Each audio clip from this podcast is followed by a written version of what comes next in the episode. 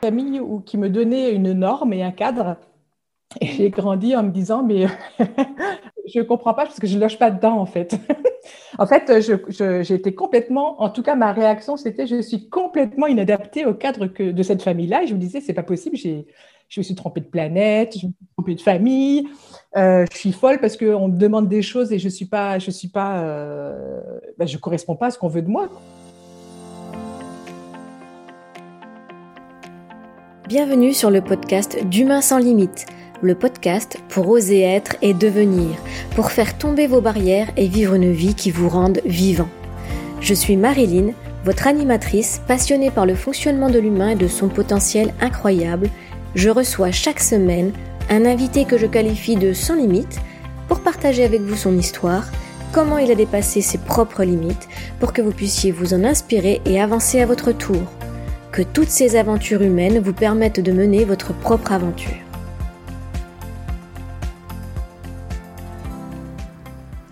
Bonjour à toutes et à tous. Vous savez quoi? Aujourd'hui, vous allez vivre un épisode différent.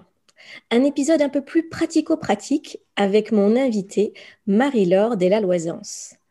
C'est vrai qu'aujourd'hui, elle avait envie de vous proposer un petit exercice que vous allez pouvoir pratiquer en fin d'épisode. Alors, je ne peux que vous conseiller d'écouter jusqu'au bout ce qui va se passer sur, cette, sur son histoire, sur son parcours de vie et sur des clés. Et oui, elle va nous parler de clés, Marie-Laure. Des clés qu'elle a découvertes dans sa vie personnelle, des clés qui lui ont servi à titre personnel et qui lui ont vraiment permis d'aller un petit peu plus loin dans la connaissance de soi, dans, la, dans, dans le mieux-être. Et donc, il serait vraiment très intéressant pour vous de vous les approprier, de, les écouter et de les intégrer en fin d'épisode. Je vous en dis pas plus et nous allons saluer ensemble notre invitée, Marie-Laure. Bonjour. Bonjour Marilyn. Comment vas-tu? Eh bien, très très bien, sous le soleil de La Rochelle. Là, il a plu euh, tous ces derniers jours et là, tu vois, on se rencontre sous un rayon de soleil. Et ça, c'est magique. Ah, le soleil, ça fait tellement de bien. Et je dois avouer que je, suis un peu en manque en ce moment. Strasbourg n'est hmm. pas très ensoleillé. oui, à La Rochelle, c'est un temps magnifique. magnifique. Donc je prends, je prends et on transmet là. Sentez, la chaleur des rayons de soleil. sentez le, la, lumière de Marie-Laure, j'allais dire. C'est très approprié. Parce qu'avant avant de parler de, de, ces trois clés, j'avais envie un peu qu'on parle de la femme, j'avais envie un peu qu'on parle de toi. J'ai euh, mmh. vu euh, ton site, Femme Vivante, et j'ai vraiment euh, cette impression que le nom te définit bien, que, que, ce nom correspond bien à qui tu es devenu et à ce que tu as envie de transmettre aujourd'hui aux personnes. Peut-être que tu as envie d'en dire plus. Comment tu es arrivé voilà, à cette prise de conscience, à cette vivance, cette joie de vivre? Mmh. Parle-nous un petit peu de toi, Marie-Laure. Eh bien, je suis une femme euh, de 48 ans, je suis maman, je suis épouse, je suis fille et sœur. Euh, et euh, j'ai toujours été passionnée par, un besoin de sens et de compréhension sur ce que c'est que la vie, qu'est-ce qu'on attend de nous quand on arrive au monde et quand on grandit. je me suis très, très, depuis aussi longtemps que je me souvienne, je me suis toujours posé cette question, mais à quoi ça sert? Qu'est-ce qu'on fait là? Euh, Qu'est-ce qu'on attend de moi? Qu'est-ce qu'il faut que je fasse? Ah oui. Euh, et, et, en fait, ça m'a du coup beaucoup euh, ouvert à, un sens de l'observation assez aigu de, mon entourage familial, à l'école, et puis en grandissant plus tard. Et je me suis rendu compte que la vie était, était donnée de fait, hein, depuis qu'on est né, on est vivant, mais qu'on on n'entrait pas forcément pleinement dans la vie. Et euh, j'avais beaucoup autour de moi des personnes qui, euh, qui c'est pas qu'elles étaient, qu'elles étaient mortes, hein. le contraire de la vie, c'est pas la non-vie. Ces personnes-là étaient, étaient, en vie, mais, euh, mais pas vivantes. voilà, pour plein de raisons différentes. Et, et en grandissant, en, ayant moi vécu ma vie, quand je me suis dit, je vais, je vais pouvoir réoffrir au monde tout, tout ce que j'ai appris, euh, à l'époque où j'ai créé ce site, il y a, enfin, ces, activités, donc le site femmesvivantes.fr, c'était je crois il y a 17 ans. Ah À l'époque, j'étais très très tournée vers, euh, eh bien, vers les femmes. J'aimais beaucoup accompagner des femmes euh, dans, dans, plein d'aspects différents de leur vie. Et voilà, j'accompagnais des femmes. Et femmes vivantes, pour moi, c'était... c'est symbolique en fait. voilà, sortir de la survie et entrer dans la vie. Et pour moi, ça, c'est quelque chose d'essentiel. Oui, on voit, on voit que tu as été marqué en fait tout au long de, de cette. Qu'est-ce que c'est que cette vie, mais comment on la vit en fait, comment on l'intègre pleinement et, et, pas simplement, euh, bah, je suis en vie, je respire et puis euh, je suis en pilote automatique. C'est voilà, je vois que tu as vraiment cette, euh, cette vision de dire mais ouais, mais elle a un sens et qu'est-ce qu'on en fait et, mmh. et, ce sens, comment on l'empoigne et qu'est-ce qu'on en fait dans notre mmh. vie quoi. C'est ça. Et c'est vrai que quand on est, quand on est enfant, on, est souvent orienté vers euh, les parents, vers l'entourage, en disant, OK, euh, quand je fais quelque chose de bien, on est, euh, l'autre est heureux et puis il, me manifeste son amour. Et quand je fais quelque chose de pas bien, enfin, en tout cas, c'est les résultats mentaux qu'on se crée avec la conscience qu'on a des choses. Hein. quand je fais quelque chose de pas bien, l'autre est pas content. Donc, je crée un lien de cause à effet entre l'état de l'autre et, mon, et mes actions. Et du coup, euh, voilà, on, grandit souvent en regardant l'effet qu'on a sur l'autre et du coup en s'adaptant pour que euh, on, ait réponse à nos besoins fondamentaux qui sont euh, qu'on s'occupe de nous et qu'on nous aime en tout cas. Voilà. Puis les besoins physiologiques tout simplement, hein, manger, grandir en sécurité. Voilà. Oui, mm. oui, oui. Donc j'imagine qu'avant cette prise en main de la vie, mm. tu avais effectivement toi aussi suivi ce, ce chemin tout tracé, tu avais peut-être commencé à avoir une vie, on va dire, plutôt euh, normée avant de t'en sortir? Oui, alors moi j'avais une vie, euh, j'avais une famille où, qui me donnait une norme et un cadre. Et j'ai grandi en me disant, mais j'en veux pas. je ne comprends pas parce que je ne loge pas dedans, en fait. en fait, j'étais complètement, en tout cas, ma réaction, c'était, je suis complètement inadaptée au cadre que, de cette famille-là. Et je me disais, c'est pas possible, je me suis trompée de planète, je me suis trompée de famille, euh, je suis folle parce qu'on me demande des choses et je suis pas, je suis pas, euh, ben, je correspond pas à ce qu'on veut de moi. Quoi. Quand, je suis qui je suis et quand je suis dans ma joie, et eh ben l'autre il n'est pas heureux, il me renvoie que, que je dérange, que je fais trop de bruit ou que je, ne suis pas conforme à ce qu'ils veulent. Donc euh, il, y a une espèce de retrait comme ça.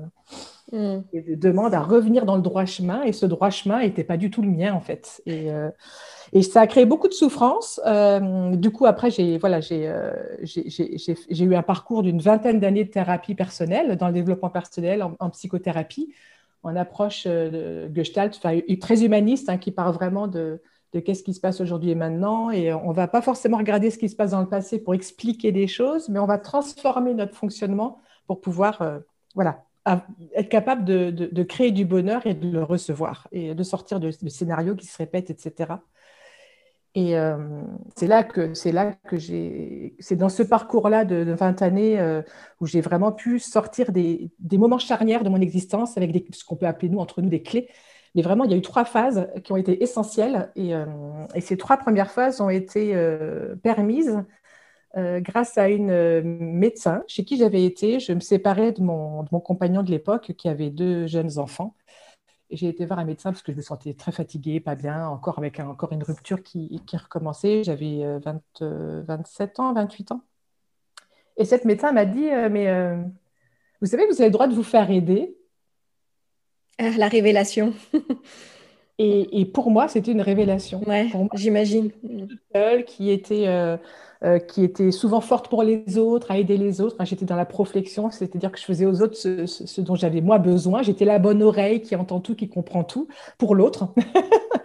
Et j'ai réalisé à ce moment-là que, que moi aussi, j'avais le droit de ça, en fait. Et grâce à ça, euh, eh ben, j'ai entamé une, psychothérapie qui a duré 20 ans d'ailleurs, et puis qui continue avec d'autres personnes hein, que la première, mais euh, qui, euh, qui continue. Et, vraiment, c'est grâce à ça que j'ai appris le B.A.B.A. de ce que c'est que l'école de la vie. C'est-à-dire, qu'est-ce que, qu'est-ce que. Pour moi, c'est ce que j'aurais aimé connaître euh, plutôt que d'aller à l'école pour apprendre des maths et du français. J'aurais tellement aimé euh, qu'on m'apprenne ça, en fait. Oui, au-delà de l'école de la vie, en plus, l'école de qui suis-je? Absolument. parce que. Et ouais. C'est quoi vivre? C'est quoi vivre oui, oui, parce que comme tu parlais de ces incohérences et différences, en fait, entre ce que tu ressentais, ce que tu vivais, et puis là, tu, de t'autoriser à demander de l'aide et puis de donner. Enfin, tout ça, faire un espèce de puzzle, et de ce puzzle, eh ben, de dire euh, qui suis-je? Mmh. Et répondre à cette question pour ensuite dire et comment je vis, en fait? Avec ce qui suis-je Absolument. Et, j'aime bien, j'aime bien ce, ah ce parcours. Il y, a ça. Et puis, ce qui est étrange, c'est que la première fois où j'ai pu commencer à répondre à cette question de qui suis-je, c'est en répondant à la première clé, ah. qui, qui je ne suis pas. Ouais. Ah, belle transition, n'est-ce pas? Belle transition. Mais et en plus, euh, c'est vrai que cette question qui je ne suis pas, hmm. je me la suis jamais posée comme ça. Hmm. C'est vraiment intéressant parce que euh, personnellement, j'ai eu cette question qui suis-je qui a bouleversé ma propre vie? Mais le qui je ne suis pas, je me la suis jamais posée de hmm. cette manière-là. Alors, je suis, euh, ouais, je suis impatiente de t'écouter. Alors, dis-nous comment, comment tu as cheminé sur ce qui je ne suis pas? Eh bien, cette, cette, question de qui je ne suis, qui je ne suis pas, euh, c'est une question qui vient euh, forcément déranger parce qu'elle vient aller regarder, mettre en lumière des endroits où on n'a jamais été voir et pour cause. Et, euh, et elle ramène souvent à l'époque où on était enfant, justement, cette question. D'accord. Quand j'étais plus jeune, par exemple, on me disait Ah, t'es, trop, tu fais de la sensiblerie, tu es trop émotive, tu es trop sensible. Euh, ou alors tu n'es pas stable, tu changes souvent d'idée, euh, tu restes jamais longtemps à faire quelque chose, tu es, tu es ceci, tu es cela, tu es mm. gentil, tu n'es pas mm. gentil, tu es méchante. Et en fait, on, on, on intègre, on appelle ça des introjections hein, dans le jargon psy, on prend comme vérité sans la remettre en question ce discours-là et on en fait soi-même son propre discours. On transforme le tu en je suis et ça devient notre critique intérieure, ça devient notre, nos phrases mentales euh, qui, peuvent venir. Alors, il y en a des très positives hein, qui sont merveilleuses, mais ça, euh, souvent, on, les renforce, notamment dans, un accompagnement. Mais là, euh, ce que je ne suis pas, ça vient révéler justement les identifications ou à des jugements qu'on a eus par nos, par nos parents, nos éducateurs, les instituts, les profs, etc. Mais aussi ce qu'on a vécu on s'identifie parfois à nos émotions euh, ou à nos vécus. C'est-à-dire, si j'ai été une victime dans, mon enfance, euh, je vais rester identifiée à cette victime et je vais, si je ne remets pas cette question-là, cette identité en question, je vais euh, inconsciemment rester victime toute ma vie et du coup décoder la vie et les événements que je vais vivre à travers ce prisme-là, à travers cette croyance intérieure. Voilà. D'accord. Alors, qui tu n'étais pas? Eh bien, euh, qui je n'étais pas? Je n'étais pas euh, victime de mon vécu. En fait, quand j'ai découvert euh, en psychothérapie que j'avais été abusée sexuellement quand j'étais enfant, alors on ne va pas en faire un drame ici, hein, c'est pas. Ça a révélé du coup beaucoup d'identités que je m'étais construite quand j'étais jeune, de celles qu'on n'écoute pas, celles qui n'est pas comprise, euh, en fait, on, m'aime pas parce que je sentais pas l'amour avec cette blessure euh, identitaire à l'intérieur et blessure profonde à l'intérieur. J'étais comme en décalage, j'étais comme à côté de moi et je ne pouvais pas recevoir ce qu'on me donnait en fait. Et j'ai tout interprété avec cette espèce de, verrou intérieur, de prison intérieure qui, m'enfermait. Ce que j'ai euh, réalisé, c'est que euh, cette, ce souvenir que j'avais mis de côté et, euh, avec lequel je m'étais construite, autour duquel je m'étais construite, avait paramétré beaucoup de mes perceptions de la vie. Et, du coup, je, je m'identifiais et on m'identifiait à celle qui, qui, ne reçoit pas l'amour qu'on lui donne. Eh ben, tu es, jalouse des autres, tu es, tu es celle qu'on n'aime pas, tu es tu es inadapté, tu es fragile, etc. Et en fait, moi, quand j'ai réalisé que non, j'étais pas ça, j'étais, euh, j'ai vécu des choses qui m'ont fait vivre cette perception, mais j'étais tout à fait normale. En fait, tu étais en réaction par rapport aux étiquettes qu'on te donnait. Donc, c'était en réaction émotionnelle qui confirmait encore plus l'étiquette qu'on te donnait, en fait. Oui, parce qu'on verra ça tout à l'heure dans, la, dans, l'autre, euh, dans une des autres clés, mais euh, on, c'est le principe des croyances. Quand on croit qu'on est quelque chose, si moi je crois que je suis une victime, je vais valider et faire l'expérience dans ma vie des choses qui vont me confirmer cette croyance. Et c'est dans ce sens-là que ça marche. Je ne suis pas une victime parce que je vis des choses euh, qui, qui, par rapport à des choses qui me dominent et desquelles je, je, me sens impuissante. Je vis des choses où je me sens impuissante et je suis victime parce qu'à l'intérieur de moi, j'ai une identité qui croit être uniquement une victime et pas autre chose. C'est ça. Et c'est dans ce sens-là que ça se produit en fait. Alors, le, comment, quand tu as découvert tout ce que tu n'étais pas, oui. comment tu as cheminé pour te débarrasser après de ça? Comment tu fais quand tu découvres? Comment tu prends cette distance? En fait, on prend, on prend le fil de, de, de l'écart entre euh, ce que moi je me disais de moi, ce que je croyais de moi ou ce que les autres me renvoyaient, et la perception à l'intérieur de me sentir en décalage. C'est-à-dire quand on me disait, par exemple, que j'étais jalouse de mes frères et sœurs parce que je me croyais moins aimée qu'eux, je sentais bien que c'était pas vrai, que c'était pas juste. La jalousie, bah, peut-être que sur des petits trucs, on peut être jaloux, mais c'était pas c'était pas, je me reconnaissais pas là-dedans. Et du coup, je sentais bien qu'il y avait une souffrance et un écart en me disant, mais à qui je fais confiance? Est-ce que je fais confiance à celui qui a un jugement sur moi, qui est ou un parent ou quelqu'un quand même qui a un référent, qui est censé savoir les choses? Ou est-ce que je fais confiance dans mon ressenti? Et en fait, tout le travail, c'est de faire l'exploration de cet espace qu'il y a entre une croyance et mon intuition, ma perception, mon propre ressenti. D'accord. Et ce qui est important, c'est d'aller c'est un travail vraiment d'introspection et d'accueillir ce qu'on ressent à l'intérieur parce que souvent, cette petite voix, on l'a enfouie parce qu'on s'est dit, bah, c'est elle qui. Euh, c'est pas vrai parce que l'autre, il me dit que c'est pas vrai. Donc, euh, en fait, cette petite voix, souvent, on met un couvercle dessus parce qu'on se dit, mais euh, c'est elle qui me fait sentir pas bien parce que parce qu'elle me fait sentir pas alignée avec ce qu'on croit de moi. Donc, on va, au lieu de, de dire non, c'est l'autre qui a tort, et moi, j'ai un ressenti différent. L'enfant, il va dire, euh, eh ben, c'est moi qui me trompe. On fait l'inverse, ouais. Voilà. Donc, il serait, euh, par rapport aux auditeurs, leur, ben, leur dire, peut-être se faire une petite liste de tout ce qu'on leur a dit qu'ils étaient, ou tout ce que, tous les messages qu'ils ont reçus, et voir ceux qui, avec lesquels ils ne sont pas d'accord, eux, en fait exactement. Quand hein? ils lisent à voix haute, parce que c'est bien, par exemple, euh, je suis un bon à rien, ou je suis un, je sais pas comment on pourrait dire, ou je suis. Je suis nul, je sais pas faire, euh, oui. Hum, hum. J'y arriverai jamais. Qui lisent plusieurs fois à voix haute cette phrase et, et, et laissez-vous sentir ce que ça vous fait. Si vous hum. sentez qu'il y a quelque chose à l'intérieur qui bouge, qui est vivant et qui, comme une espèce de, d'énergie ou de boule de quelque chose, je ne sais pas si vous êtes kinesthésique ou plutôt visuel, quelque chose qui vous dit mais non, c'est pas vrai. Même si vous vous dites, ben si, pourtant quand je dis je suis nul, je sens bien que je suis nul, c'est vrai, regarde, dans, là j'ai raté ça, j'ai raté ça, mais ça c'est le résultat. Ça c'est le résultat bah oui, de l'identification. Vraiment, n'écoutez pas le mental, écoutez votre ventre, votre, votre plexus, est-ce que ça ouvre ou ça ferme? Oui, moi j'ai peut-être faire le parallèle avec quand vous vivez quelque chose que, qui est plaisant, joyeux, comment ça, se passe dans votre corps, et quand mm. vous vivez une colère, quand vous vivez une tension, comment ça se passe dans votre corps? Et quand vous lisez cette phrase, ça se rapproche de quelle, euh, de quelle euh, mm. sensation? Est-ce que ça se rapproche des sensations de quand vous êtes joyeux euh, et léger, ou est-ce que ça se rapproche des sensations quand vous êtes tendu, en pression? Mm. Peut-être faire ce distinguo pour les personnes qui, qui auraient un peu de mal à, à faire, à faire l'exercice.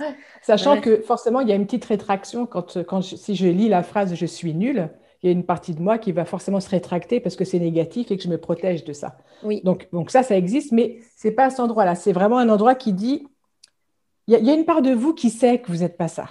Et c'est cette partie-là que vous allez écouter. Mais on Peut-être qu'à la fin, de... il y aura des clés supplémentaires avec la méditation. Parce que j'allais dire, au-delà de dire je suis nul, peut-être dire on m'a dit que j'étais nul. Peut-être le projeter sur quelqu'un d'extérieur. Est-ce que ça enlève cette, euh, cette euh, protection?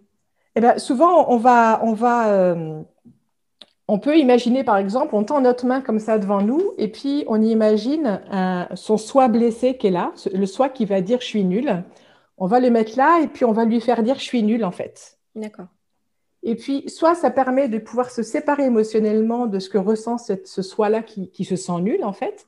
Et puis, ça nous permet, nous, de connecter l'observateur, celui qui observe cette personne qui, qui, peut-être a 7 ans, 8 ans, 10 ans, 15 ans, 17 ans, qui se dit « je suis nul ». Et, ça permet de contacter notre sage intérieur, notre partie qui est euh, guérisseuse, qui est, qui est parfaite, en fait, bienveillante. Est bienveillante. Mmh. Et et le simple fait d'accueillir cette, part de nous qui se sent blessée, de pouvoir la voir à l'extérieur de nous, c'est réparateur, c'est thérapeutique, c'est réparateur. On autorise le fait que, OK, j'accueille le fait que euh, je suis, il y a une partie de moi qui est dans ma main et qui, et qui pense ça, et je peux lui insuffler l'amour, lui dire, non, tu n'es pas nul, tu as cru ça parce qu'on te l'a dit, mais tu n'es pas ça.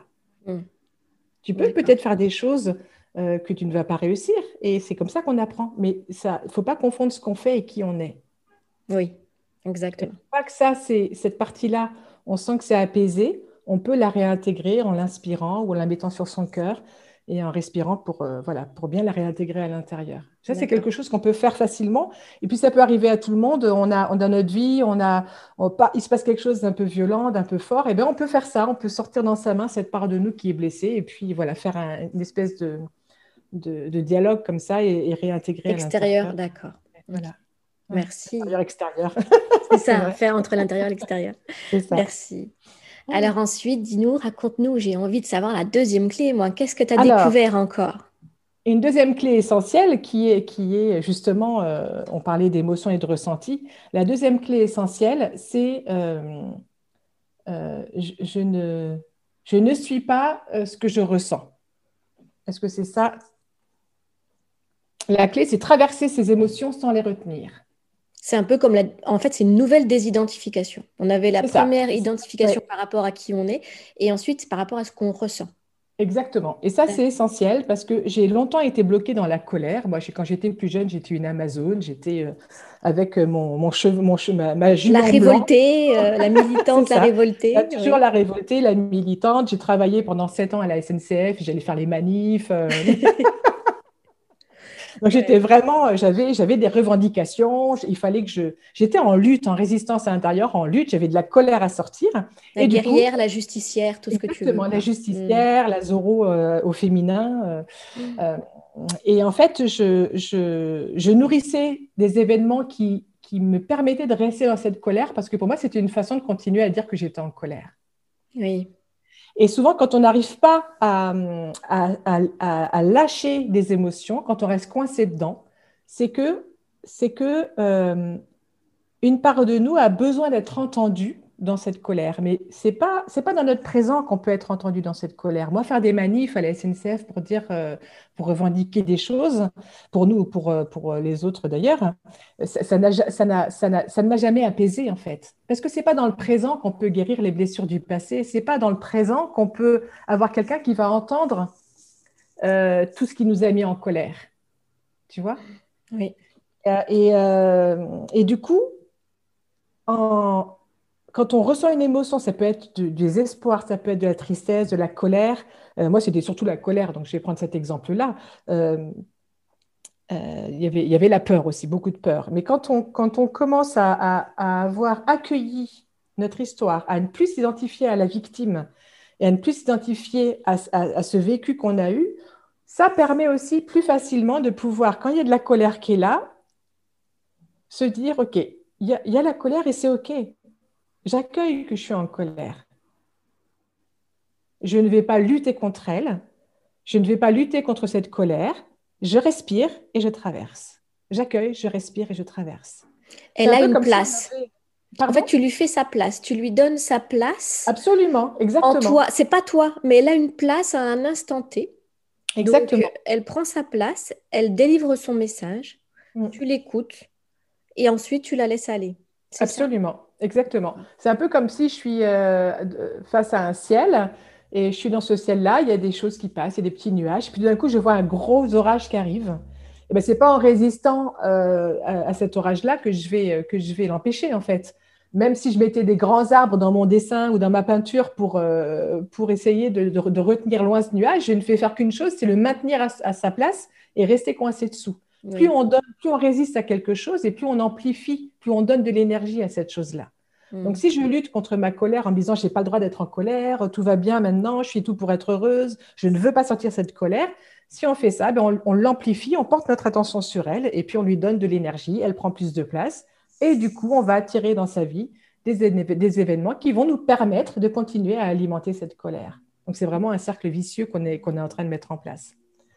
Avec cette petite pratique, et c'est une petite pratique très simple, et c'est souvent les pratiques les plus simples qui donnent des résultats les plus forts, en fait. Hein. C'est, il y a quelque chose qui émerge en moi, ok, il y a de la colère, ok, ben j'accueille. Je peux me poser la question si j'ai envie, quel âge j'ai dans cette colère? Est-ce que j'ai 3 ans? Est-ce que je suis un bébé? Est-ce que j'ai 15 ans? Euh, Voilà, j'accueille cette colère, je respire, je traverse et je retourne à ma vie indépendamment de cette colère-là. Et si pendant cinq minutes, cette colère, elle reste là, c'est pas grave, je ne vais pas lutter contre ça. À partir du moment où je me suis désidentifiée de celle qui ressent et euh, tout le reste de mon être, je peux avoir une part de moi qui est en colère et tout le reste qui continue sa vie. D'accord. Donc on peut rester avec une partie de colère à un instant T. Elle ne va pas forcément partir, tu dis, en, quelques minutes. Elle peut, et puis de temps en temps, oui, elle peut rester. Elle peut rester, c'est pas grave. Et puis, elle peut surtout partir. non, mais c'est ça, c'est parce que je me dis, il y a peut-être beaucoup de monde qui culpabilise ou qui ne savent pas comment gérer avec ce qu'ils ressentent là et que du coup, ils le retiennent, comme tu dis, hein, inconsciemment, on les retient. Et, et, je me dis que c'est bien de se dire, mais elle a le droit d'être là, le temps qui est nécessaire d'être là. Se permettre d'être en colère ou se permettre d'être dans la peur, se permettre d'être dans la tristesse. Et en même temps, ne pas s'identifier à quelqu'un qui est triste, quelqu'un qui est en colère ou quelqu'un qui a peur. C'est juste une émotion qui émerge et qui va s'en aller. C'est un peu, on verra ça, mais je pense que ça prendra son sens avec l'exercice. voilà, c'est faites, confiance dans le processus et puis euh, on ira regarder ça euh, à la et, fin. Et ce que j'entends en plus par rapport à ce que tu racontes, euh, par rapport à ce que tu nous apprends, c'est que cette émotion qui a sa place, qui est là à un moment donné, c'est qu'elle va se nous permettre de transformer ou de transcender ou d'évoluer vers quelque chose aussi. C'est qu'on peut se servir de ça c'est là et ça peut nous apprendre, voilà, ça peut nous mmh. faire évoluer, ça peut nous apprendre quelque chose pour aller plus loin parce qu'elle a du sens, comme la vie a du sens, l'émotion a du sens. Donc c'est vrai que pas pas s'identifier à elle, mais peut-être se dire qu'elle est là, il y a une raison, il y a un mmh. sens.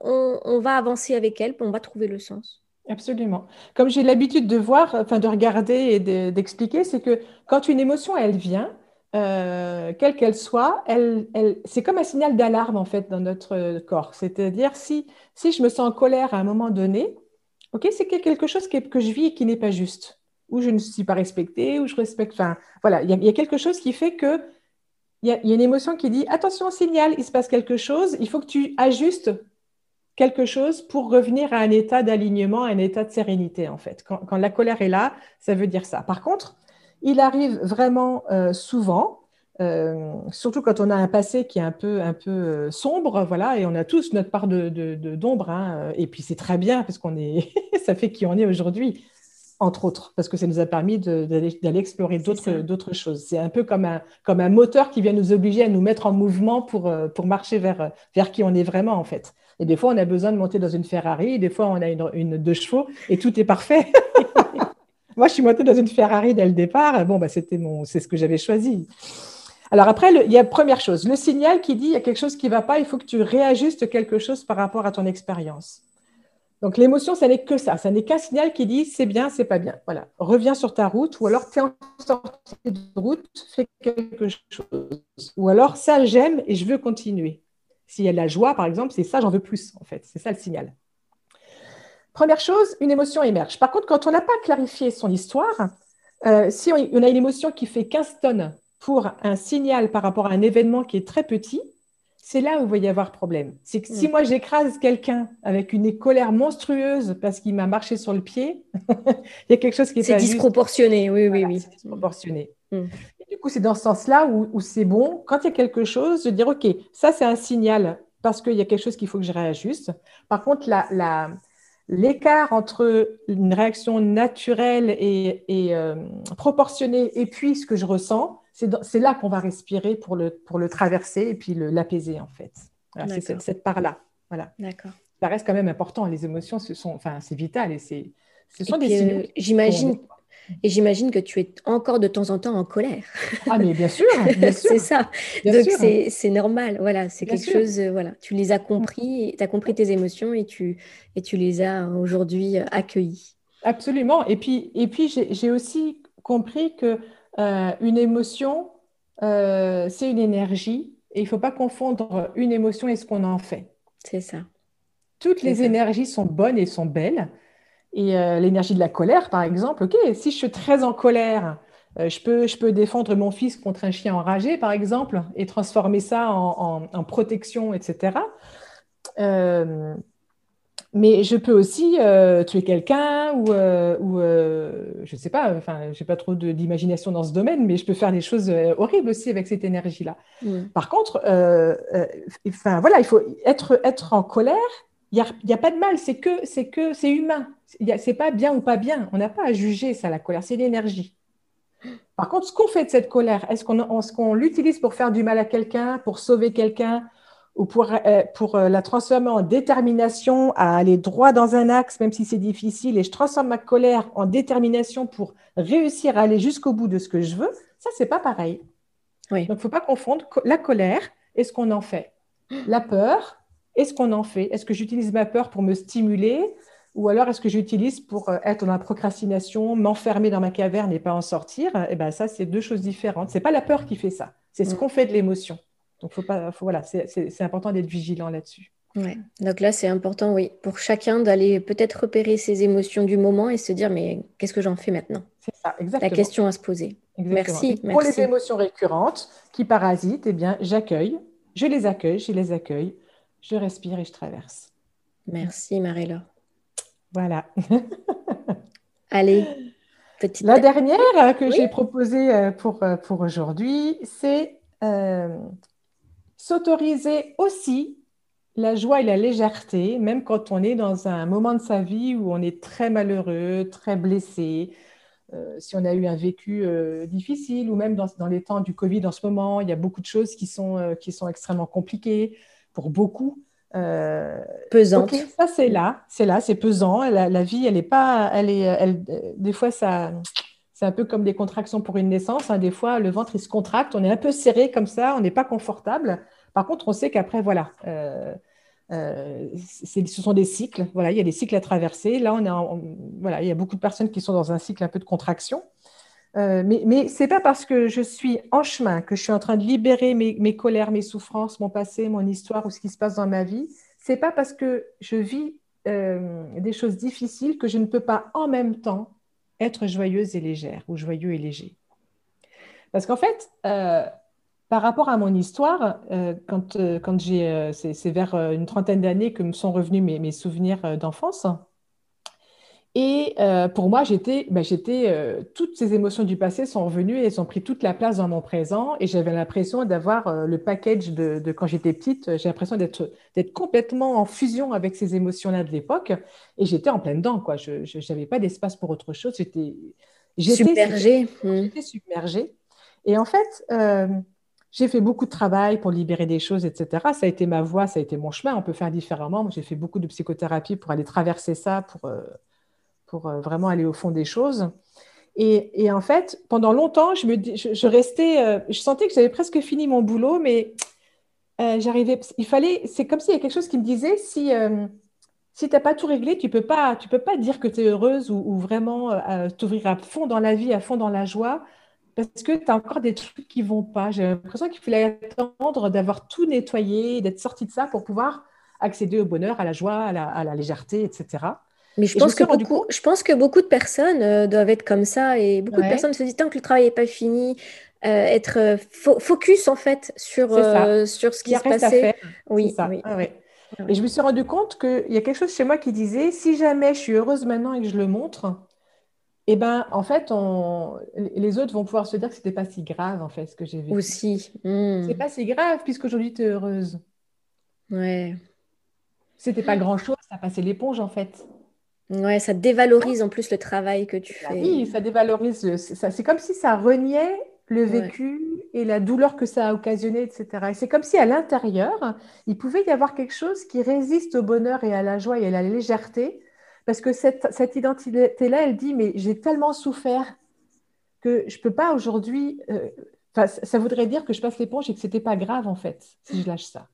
Et posez-vous la question, si vous avez du mal à rentrer dans une joie pleine et entière, à manifester le bonheur avec les autres, si vous avez du mal, posez-vous la question, est-ce qu'il n'y a pas un endroit où j'ai peur de minimiser un vécu chez moi ou de minimiser quelque chose à, à l'intérieur qui est tellement important, qui serait tellement important de regarder ou d'exprimer?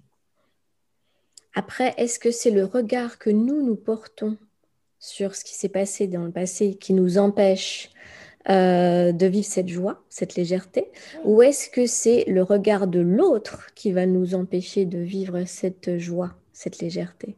Le regard de l'autre ne, sera de toute façon que le reflet du, jugement intérieur, en fait. Euh, quand, quand, on exprime des choses par des comportements, par exemple, dans son histoire, dans le présent, si par exemple j'ai un comportement euh, d'être tout le temps en colère alors que euh, bah, tout est serein autour, enfin, il n'y a aucune raison dans mon entourage pour que je sois en colère et que je continue à, avoir un comportement colérique, c'est qu'il y a une part de moi qui continue à, avoir besoin, qui, qui reste dans le besoin d'exprimer ça à quelqu'un. Sauf que c'était à maman, c'était à papa, c'était à cousin Michel, je sais pas quoi. Et c'était, c'est pas aujourd'hui. Par contre, mon, être intelligent, continue à faire exprimer ça aujourd'hui parce que il dit il y a quelque chose à lâcher là. Et donc, il va le répéter, répéter, répéter jusqu'à ce que moi, je le vois et je me dise, OK, qu'est-ce que je fais de ça aujourd'hui? Mm. Et quand je vais aller retrouver cette, cette identité-là pour me dire, OK, j'ai quelque chose qui a besoin d'être entendu, euh, c'est pas à cousin Michel, papa ou maman d'aujourd'hui que je vais dire ça. Je peux faire une visualisation comme si j'avais la personne concernée devant moi. Je peux aller voir un thérapeute pour qu'il m'aide. Et ça va se régler dans un cabinet de thérapie ou chez soi avec un coussin où on, s'adresse au coussin comme si c'était la personne, etc. pour, pour libérer des choses. Mais c'est nous avec notre histoire, en fait, qu'on va projeter après sur l'extérieur. Donc, c'est vraiment notre regard. Voilà, bien, sûr. Et puis, c'est notre besoin d'être entendu, mais on peut très bien être entendu. L'important, c'est de pouvoir le dire avec un témoin. Et c'est pour ça que les thérapeutes sont importants. C'est que pour se libérer de ce type de choses-là, euh, voilà, à demander de l'aide, toujours, c'est possible, en fait, et ça va tellement plus vite. Oui. Et pour revenir à, cette joie, à s'autoriser à cette joie, donc c'est à nous de décider c'est à nous de décider, c'est à nous, nous euh, comment, comment dire, de nous autoriser à dire je peux être joyeuse et je peux manifester de la joie. Comment on fait? Comment on fait pour commencer à ressentir ça quand on est submergé par, ce, par cette obligation de travail, cette obligation de, de nettoyage du passé et se dire hmm. comment je fais pour intégrer cette joie-là? Comment tu as fait? Eh bien, moi, j'ai eu la chance d'avoir euh, un feu intérieur euh, joyeux, extrêmement présent. Et euh, ce qui me permet d'ailleurs encore d'être, euh, d'être ici aujourd'hui. J'ai, un enthousiasme intérieur, je pense, et une joie intérieure qui est à la hauteur du, drame que j'ai vécu en compensation, en fait. Hein. Et, euh, et, cette joie-là, en fait, je l'ai retrouvée par des, par des choses très, très simples, très petites. c'était la joie d'entendre un merle, le chant du merle, le soir, quand ma fenêtre est ouverte de ma chambre, cette espèce de connexion. C'est beaucoup passé par la nature, par euh, par la, joie d'être, de, me promener en forêt et de, de sentir que tout s'ouvre, que, que, de sentir la connexion, etc. Pour moi, c'était vraiment, c'est vraiment passé par, euh, par des choses très qui, me reconnectaient à ma nature, qui me, qui me reconnectaient à, à, au-delà de ma petite personne avec ma petite histoire et mes petits scénarios, en fait. C'est vraiment la connexion à plus grand que moi. Oui, déjà de toi à toi, en fait, parce qu'il n'y avait pas de public à ce moment-là tu as commencé à ressentir peut-être cette joie ou des, choses légères. Tu t'es autorisé à commencer à les ressentir déjà, comme tu parles de la nature, tu parles de reconnexion à toi, mmh. légère, avant de pouvoir manifester euh, des éclats de rire en public peut-être. Oui, mais j'avais, en fait, j'avais, j'avais des, éclats de rire aussi, mais euh, en fait, c'est un peu ce jeu, ce qu'on appelle nous le faux self, mais en tout cas, c'est un personnage que j'avais qui, euh, qui me permettait de lâcher un petit peu la pression et de faire semblant, en fait, pour que voilà, je me cachais derrière ce masque-là. Euh, je faisais, euh, quand j'étais quand j'étais ado, j'ai fait, j'avais un groupe de chant et de danse et on faisait des spectacles. Et du coup, voilà, on, avec les chansons tristes ou, un petit peu toniques, eh ben, j'allais explorer la tristesse ou la colère. Voilà, je les mettais en scène en fait. Et ça m'a beaucoup aidé aussi à, faire comme si. Et faire comme si, ça peut aider aussi, faire comme si la vie est légère et faire comme si, là, je vais, je vais me prendre cinq minutes, je vais m'asseoir en bord de mer ou au bord d'un ruisseau ou euh, où euh, il n'y a plus de café, la terrasse des cafés, mais là c'est pareil aussi, ou même en bas de chez soi, face à sa fenêtre. On a tous une fenêtre, on ouvre la fenêtre, on respire l'air.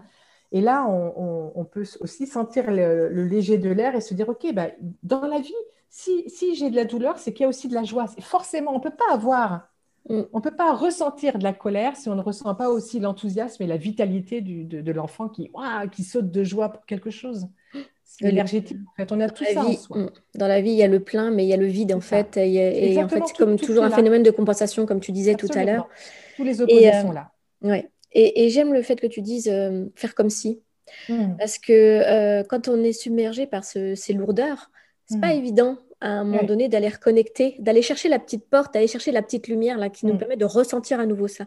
Donc à le faire comme si, parce qu'effectivement, on a toujours, on a tous eu, malgré notre histoire, des moments qui, ont été euh, légers. Donc le faire comme si, euh, se poser peut-être la question, je ne sais pas ce que tu en penses, me dire, si, si je ne ressentais pas ce que je ressens aujourd'hui, si hein ça n'était pas là, et si, hein, avec toujours ceci, hein, euh, mm. si cette pression-là, elle n'existait pas, si euh, cette, euh, cette lourdeur de travail que je fais, si ce bagage passé là n'était pas si pesant, comment je me sentirais? Hmm. Qu'est-ce qui se passerait en moi? Et si, tu vois, j'aime bien ce et si. Hmm. je me dis peut-être que ça peut être un outil pour les auditeurs pour aller chercher un petit peu cette, cette, cette, émotion plus légère pour démarrer. Oui, démarrer. absolument.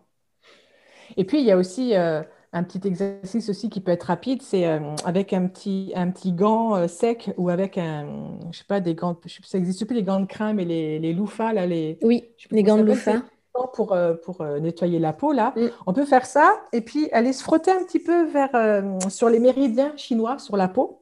En fait, on se, met, on se met dans sa salle de bain et puis on va, on va remonter le long des jambes, vers sur, la, sur la face extérieure des jambes. Pareil pour les bras, remonter devant, puis un petit peu derrière de ce qu'on peut, jusqu'à la tête, et puis frotter comme ça. Et ça, ça fait changer l'énergie, en fait. Ça permet d'aller activer l'énergie du corps, l'énergie vitale ça, ça, ça rebooste. Et puis ça, ça fait un ménage. Il faut faire ça avec une fenêtre ouverte, en fait, même si c'est frais, c'est pas grave. Comme ça, il y a tout, le, tout, tout, ce qui nous fige dans un certain état intérieur. On peut le défiger en se frottant comme ça activement, comme ça, hop, hop, hop. On remonte vers là. Pareil sur les jambes, sur la face extérieure, le ventre. On se frotte la tête, on se met à la fenêtre. Ou alors on, prend on se prend une petite douche et puis on va marcher. Ce qui est important, c'est le mouvement. Le mouvement, ça aide à, à, défiger quelque chose qui est coincé. En fait. On se fait une marche ou on, se fait une marche de 20 minutes en respirant et sans, chercher à faire quoi que ce soit. Juste, je respire et je suis présent à ce qui se passe. Quoi. Et là, on change d'énergie. On ne peut pas faire autrement que de changer mm. d'énergie et de passer à autre chose. La vie est mouvement. Soyez dans le mouvement. Ça, exactement. Mm. Ce qui crée la souffrance, c'est de rester coincé dans un endroit où on n'est pas bien. quoi. Mm. C'est ça, c'est ça. Merci. Alors, on va... On va euh, Tu voulais proposer... Ouais. tu voulais... En fait, on aura après, on, parlera un peu de, la femme, de la femme sans limite. On parlera un petit peu de ça derrière. J'ai envie que, comme on est un peu chaud, comme tu nous as bien expliqué que c'est frais dans nos têtes, ces trois clés, j'aurais envie que tu nous proposes cet exercice maintenant, histoire d'être tout de suite dans le dans l'intégration, dans la dans l'appropriation, parce que là c'est frais et on l'a dans la tête. Est-ce que tu veux bien avec grand plaisir. Avec grand plaisir. Donc, si vous écoutez et que vous êtes au volant d'une voiture, ne... voilà, enlevez le son, puis vous ferez ça plus tard. Parce qu'il va falloir que vous fermiez les yeux. Alors là, ça va être problématique. Donc, que vous soyez en direct ou en, replay, euh, voilà, arrêtez les, choses que vous faites et puis euh, vous revenez-y plus tard, hein, regardez le, les minutages sur la vidéo ou sur le podcast et puis revenez-y plus tard. Mais là, la chose que vous allez faire. Et Marilyn, peut-être que si tu veux te prêter au jeu, ça va être peut-être difficile pour toi parce que dans une posture d'action là et de rencontre. Mais euh, peut-être juste, voilà, on va fermer les yeux, on part pour 5-7 euh, minutes de méditation. Alors, ceux qui peuvent, vous fermez les yeux et euh, vous prenez une bonne inspiration. Ah, et vous ramenez votre attention à l'intérieur de vous-même. Alors vous avez certainement un tourbillon de pensées ou d'émotions qui virevoltent autour, un petit peu comme ces pensées qui viennent et reviennent, comme le ressac des vagues sur le sable de votre conscience. Et par rapport à ça, je vais vous poser une question.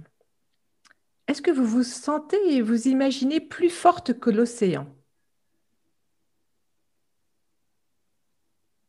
Alors si vous ne vous imaginez pas plus fort ou plus forte que l'océan, peut-être que vous pouvez commencer à reconnaître qu'on ne peut pas lutter contre son mental ou contre ses émotions. Et on n'a surtout pas à le faire. Il faut continuer à respirer et à entendre le son de ma voix. Et pour pouvoir sortir de la survie et vivre enfin votre vie. Peut-être que vous pouvez décider d'accepter cette vague qui arrive, cette vague d'émotions, cette vague de pensée. C'est comme une respiration. Elle arrive et elle repart. Vous pouvez laisser vos idées, vos pensées, vos ressentis entrer en vous, vous traverser et repartir. Et surtout, surtout, n'attendez rien. Ne voulez rien, ne cherchez rien. Juste respirez, observez, sentir ces vagues perpétuelles qui viennent et viennent, vous traversent et repartent dans leur balai incessant.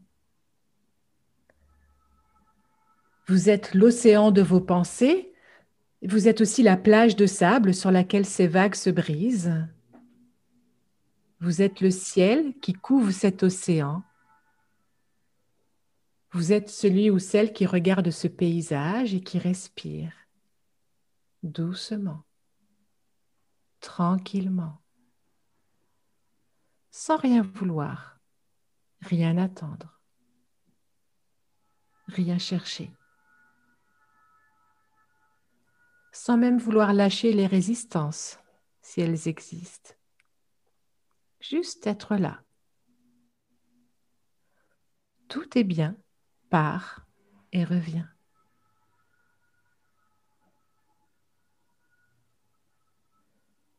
Et je vais vous rappeler les trois clés que j'ai nommées tout à l'heure. Pendant ce temps-là, vous restez les yeux fermés, ouverts sur vous-même et sur votre respiration. La première clé, j'accueille ce qui est sans m'identifier, sans lutter. Je respire et je traverse.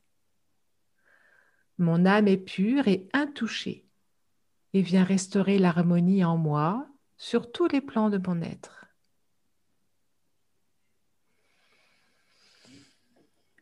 Ah, la deuxième clé, je traverse mes émotions sans les retenir, comme les vagues qui vont et viennent en ce moment même. Je suis bien plus que mes émotions, mes ressentis et mes idées. Je suis aussi tout ce qui existe tout autour.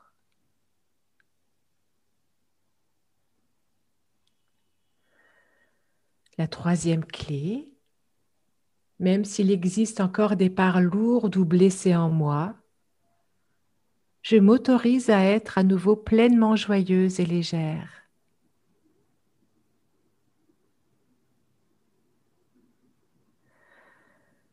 Laissez faire, laissez dire et respirez.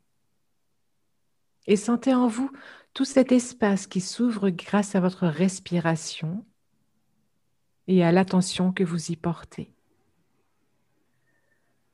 Vous sentez en vous votre souffle qui vous anime, qui vous ramène vers l'éternel présent, cet instant magique où vous vous souvenez que vous êtes complet et parfait tel que vous êtes. Vous êtes sur cette plage, allongée sur le sable, et vous laissez ces vagues agréables et chaudes venir rencontrer votre corps. L'eau à une parfaite température vient parcourir le contour de votre corps tranquillement, vague après vague. Ces volutes d'eau viennent à votre rencontre et à chaque ressac, vous sentez les sensations de votre corps, le contact de l'eau sur votre peau. Il n'y a plus que vous sur le sable, vague après vague. À cet instant présent, ici et maintenant. Vous êtes installé pour écouter cette méditation et en même temps vous êtes là où se trouve votre corps physique, dans le présent. Et vous êtes aussi sur cette plage, allongé sur le dos, dans ce même présent. Et vous respirez lentement, paisiblement, sans rien vouloir, sans rien attendre ni retenir sans rien chercher. Vous êtes ici, maintenant, et vous respirez dans l'acceptation totale de ce qui se passe en vous. Vous êtes au bon endroit, au bon moment, à votre juste place.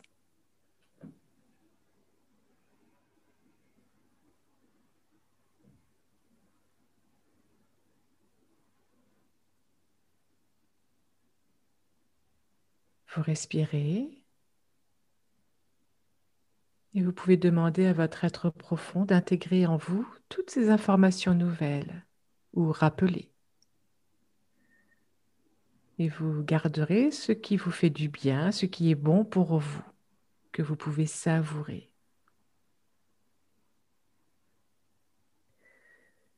Et à chaque fois que vous aurez besoin de prendre de la distance, de revenir en vous, de lâcher, d'accueillir, de traverser quelque chose, eh bien, vous pourrez revenir sur le podcast de Marilyn, réécouter cette méditation que je vous offre avec grand plaisir.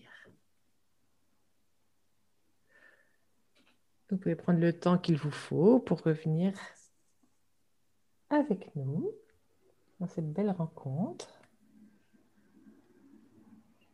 Merci. tu te sens bien? Ouais. Ah. Ça fait du bien de lâcher un petit peu comme ça, de prendre juste cinq minutes, mais vraiment que cinq minutes.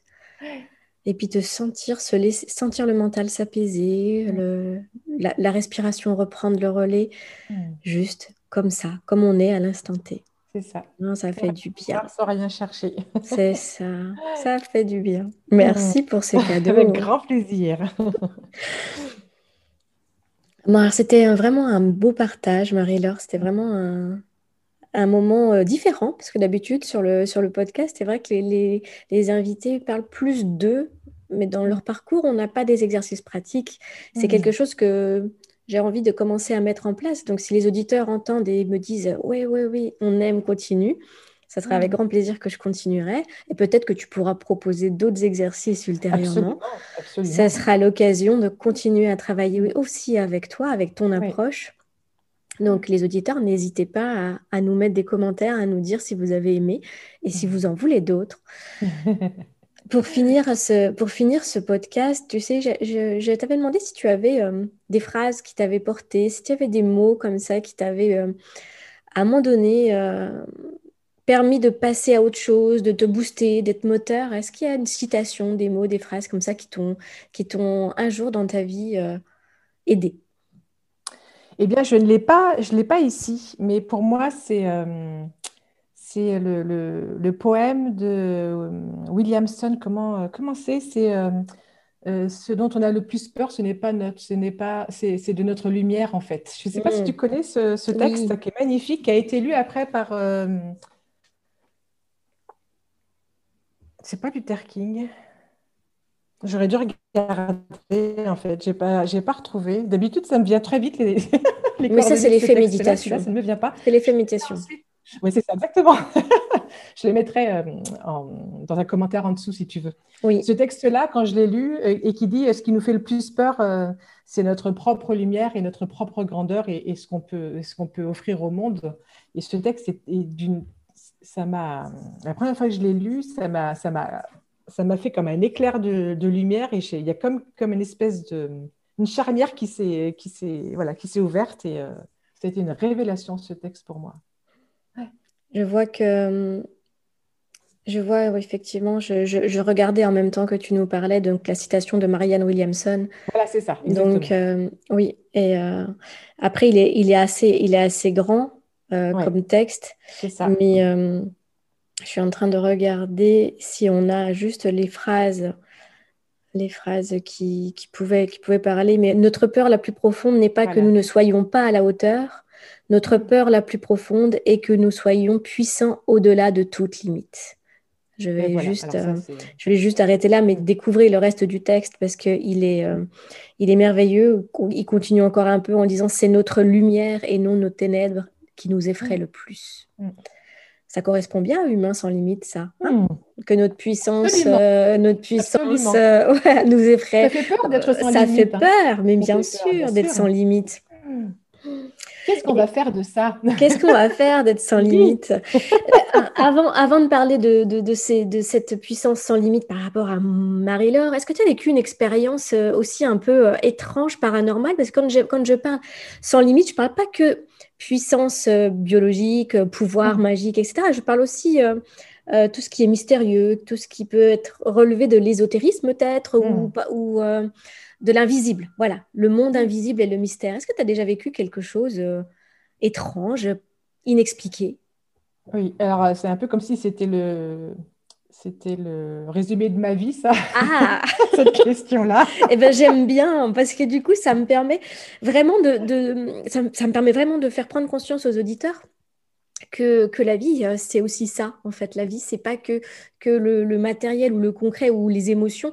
Il y a aussi quelque chose qu'on n'explique pas. Il y a aussi l'invisible et il y a aussi toute cette dimension-là qui reste encore euh, inexpliquée, où on cherche encore. Et le fait que tout le monde y soit confronté permet de lui donner une réalité, en fait. Hmm. Alors, pour une petite anecdote, j'ai beaucoup déménagé du coup dans ma vie. Et il y a un déménagement où, que j'étais en train de faire avec mon mari et on avait un 20 mètres cubes, un camion. Euh, il y avait une échelle comme ça en fer devait, que je devais sortir et tirer pour, euh, pour pouvoir accéder à la cellule du camion. Et je me suis pincé un doigt, l'index, dans, dans la charnière en fer euh, en sortant le,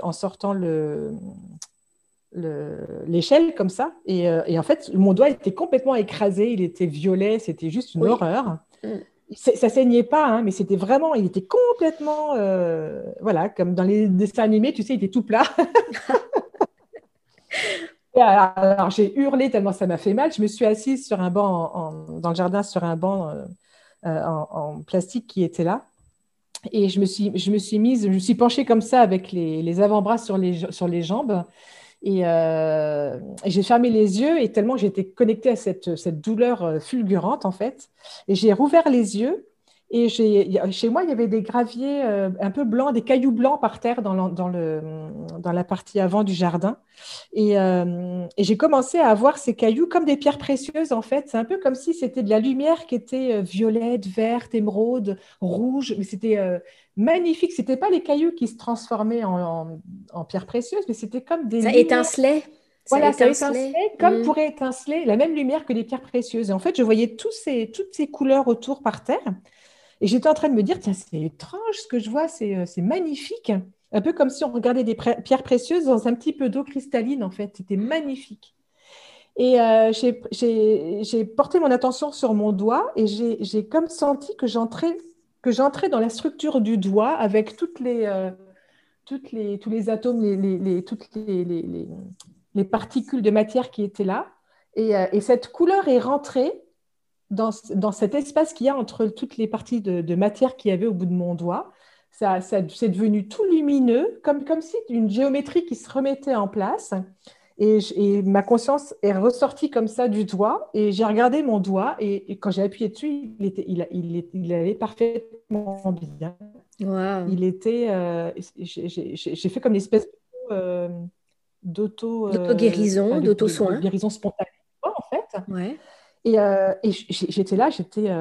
j'étais pas. Enfin, j'étais pas étonnée parce que j'étais encore connectée à cette espèce de d'énergie oui. et en fait c'était normal et en même temps j'avais une partie de moi qui me disait non mais euh, c'est quoi ce truc euh? et en fait petit à petit je suis ressortie de cet état là mais euh, et du coup j'ai continué à déménager après parce que j'avais plus de problème au doigt ça n'a pas servi à rien en tout cas pas à me reposer du déménagement mais c'est une expérience qui, est, qui, pour moi, est, extraordinaire et euh, je ne l'ai jamais revécu. Je pense peut-être que c'est l'extrême douleur qui a provoqué ce. Souvent, quand, on a, quand il se passe quelque chose de très intense, ça, mm. peut, ça, peut, ouvrir une porte comme ça qu'on n'ouvrirait pas spontanément. J'ai jamais réussi, j'ai jamais trop cherché non plus à reproduire. Mais euh, ça, c'est des choses qui, qui, Bon, ça, c'est un petit peu quand même euh, hors du commun. Ah mais bah hors du commun normal, j'en vis beaucoup en fait quand je rencontre des personnes et que, et que j'entends leur vérité intérieure, euh, leurs émotions intérieures, ou j'entends des, des, des, des, choses sur leur vie, euh, euh, c'est mon quotidien en fait, mais ça peut paraître effectivement un peu bizarre pour des gens. Mais pour moi, c'est ma normalité. J'ai grandi avec ça, en fait. Je sentais, quand quelqu'un me ment, je le sens tout de suite, en fait. J'entends son... J'entends discours, ouais. Mm. dont la personne peut ne pas avoir conscience. Oui. Ah tu as développé, tu as, tu as en toi les, ces sens que j'appelle subtils. En fait, on a nos sens conscients et les, ces sens conscients peuvent aller beaucoup plus loin dans du subtil. Et, euh, et, du coup, euh, je vois que tu as, mm. tu as découvert et que tu vis avec ces sens subtils. Oui, et puis je crois que c'est euh, c'est je pourrais plus vivre ça en fait. Mais Pour moi, c'est ces endroits-là qui sont devenus mon, ma réalité, euh, je dirais la plus dure, la plus tangible en fait. Mais oui. je, me fie plus à mes perceptions et à, mes ressentis et, à, ce qui est subtil autour de moi, plus qu'à ce que je vois, parce que ce que je vois, ça passe par mon mental. Mm. Et mon mental, il peut prendre des options ou en prendre d'autres et me faire croire des choses. On est, on est sur la même longueur d'onde, Marie-Laure. j'entends tout, mais c'est quand même moi qui trie à la fin ce que je choisis. mais tu vois, le longueur d'onde veut tout dire aussi, tu sais. Hein, tu, tu, vois bien l'onde là. exactement. Alors, ma très chère Marie-Laure, ça y est, hmm. tu es la femme sans limite de fin d'interview. Ah. ça y est, on y est. tu as, tu as tout pouvoir. Tu sais, euh, Humain sans limite, c'est vraiment, j'ai à cœur de, de, pouvoir dire aux personnes qu'elles ont tout en elles, que c'est un potentiel illimité, que toutes les ressources sont là et qu'on peut faire tout ce qu'on veut à partir du moment où on l'a décidé. Et toi, tu es une femme sans limite tu as tout pouvoir, tu peux. Mais quand je dis pouvoir, euh, c'est pas pouvoir sur l'autre, hein, c'est des, mmh. pouvoirs euh, de le, dans le faire, dans le dire, dans le transmettre, dans le mmh. agir. Qu'est-ce que tu as envie, de faire en priorité? Si tu avais trois actions prioritaires, ça serait lesquelles? C'est bien ce que je fais déjà, c'est-à-dire marcher ouvertement ce monde-là, en fait, ce monde du tout, du tout est possible. Mmh. Euh, je suis en train de créer justement euh, j'ai mon nouveau site qui s'appelle Marché l'univers des possibles, le marché Up, Marché de l'univers des possibles, donc euh, où on va euh, faire des formations pour justement soutenir les personnes qui ont envie de suivre cette voie-là. et, je, dis souvent aux, personnes que je croise, Qu'est-ce que tu pourrais faire si jamais tu fermes les yeux et tu n'as euh, et, il n'y a pas de il n'y a rien tout est possible en fait. Il n'y a pas de problème d'argent il n'y a pas de problème de, de, ni de famille ni d'attachement ni quoi que ce soit. Tu fermes les yeux tu vas dans un environnement euh, serein où, en fait tu peux projeter tout ce que tu veux et ça devient tout de suite euh, possible qu'est-ce que qu'est-ce que tu peux faire? Et moi j'aime bien aller semer ces petites graines là aussi chez les chez les gens euh, et, les amener à ces endroits-là pour que et ça, et ça, pousse tellement vite les graines dans ces endroits-là quand on sort de l'espace et du temps et qu'on va faire le SI. Et le SI est magique. Hein. C'est ce qu'on disait tout à l'heure, le SI est magique. C'est ça. ça recontacte à nos rêves d'enfant, à nos rêves. Parce que quand on était enfant, on ne se posait pas la question est-ce que c'est possible ou pas? On le faisait, quoi. Et notre inconscient, notre, notre mental, il ne fait pas la différence entre, entre ce qui est euh, réel, c'est-à-dire vécu avec le corps physique, ou bien ce qui est ici oui. pensé, en fait. Pour lui, et du coup, d'aller connecter ces rêves-là. Euh, et moi, je nourris beaucoup l'harmonie, euh, la sérénité, la joie dans le mouvement au quotidien, parce que je, sais bien que ce sont des graines aussi pour l'inconscient collectif, pour nourrir des égrégores positifs. Euh, et moi, mon tout est possible, je le, pratique à cet endroit-là, en, en, marchant ma vie avec, cette magie-là, avec cette, cette, cette, réalité-là que je, que je, marche tous les jours, en fait. Et en, le vivant comme ça, euh, en faisant mon SI au quotidien, eh bien, j'ai l'impression que ça émane et que ça, voilà, ça se défarce un petit peu comme les vagues de l'océan sur la plage. Et puis, les petits grains de sable qui veulent, qui veulent faire pareil, ils peuvent. Donc, tu es déjà une femme sans limite. Tu n'as pas besoin de baguette magique, en fait. Eh ben, en fait, oui. Je après, euh, y a, tout est possible. On, a tous son, son, son comment s'appelle, son plafond de verre, forcément. Hein. Oui, mais on a le droit de le surélever de temps en temps. Exactement. De temps en temps, je pousse avec la tête pour remonter encore un peu plus haut. C'est ça. Ah, bah, c'était vraiment une belle rencontre, Marie-Laure. Merci on beaucoup. On a passé un très beau moment. J'espère que les auditeurs auront apprécié et auront euh, senti toute la valeur que tu as pu donner, tout le partage que tu as pu euh, transmettre. Euh, les, les, commentaires et les remarques, je te les, je te les transmettrai c'est très gentil, oui, s'il y a des questions. Il y en a, voilà. Et on mettra dans la description de l'épisode tous les moyens de te contacter. Ton nouveau site, etc. D'accord? Tous les références, euh, les clés. On va mettre tout ça dans la description de l'épisode, comme ça les personnes pourront, euh, hmm. pourront aller plus vite vers toi s'ils en hmm. ressentent le besoin. D'accord? Merci beaucoup Marilyn, c'était vraiment un merveilleux moment avec toi sous le soleil et euh, voilà, ça m'a fait très plaisir de, rester au soleil euh, derrière la vitre avec toi et avec tous les auditeurs et les auditrices. C'est voilà. Je suis vraiment en connexion avec chacun et chacune, quel que soit le moment où vous écoutez ça, on, est, on est tous présents en même temps, euh, tous ensemble. Oui, on a, on a enlevé le temps, le temps n'existe plus. à bientôt Marie-Laure. À bientôt Marilyn, merci beaucoup. Merci d'avoir écouté ce nouvel épisode d'Humain sans limite. Maintenant, arrêtez-vous un instant et écoutez-vous. Est-ce que cet épisode vous a parlé? Est-ce que cet épisode résonne en vous? Quels sont les éléments abordés par mon invité aujourd'hui que vous pourriez utiliser, améliorer? Qu'est-ce que vous pourriez découvrir en vous? Et si avec ma baguette magique, je vous transformais, vous, en humain sans limite Quelle serait votre priorité pour créer votre nouvelle vie? Je vous invite à me retrouver sur Instagram ou sur la page Facebook Humain sans limite pour échanger davantage et me faire part de vos commentaires et avis sur ce que vous avez entendu. Je compte sur vous pour partager encore et encore ce podcast, pour parler des épisodes que vous aurez entendus, qui vous auront inspiré, pour que chacun puisse découvrir et s'inspirer à son tour de ces histoires de vie. Merci et à bientôt pour une nouvelle histoire d'Humain sans limite.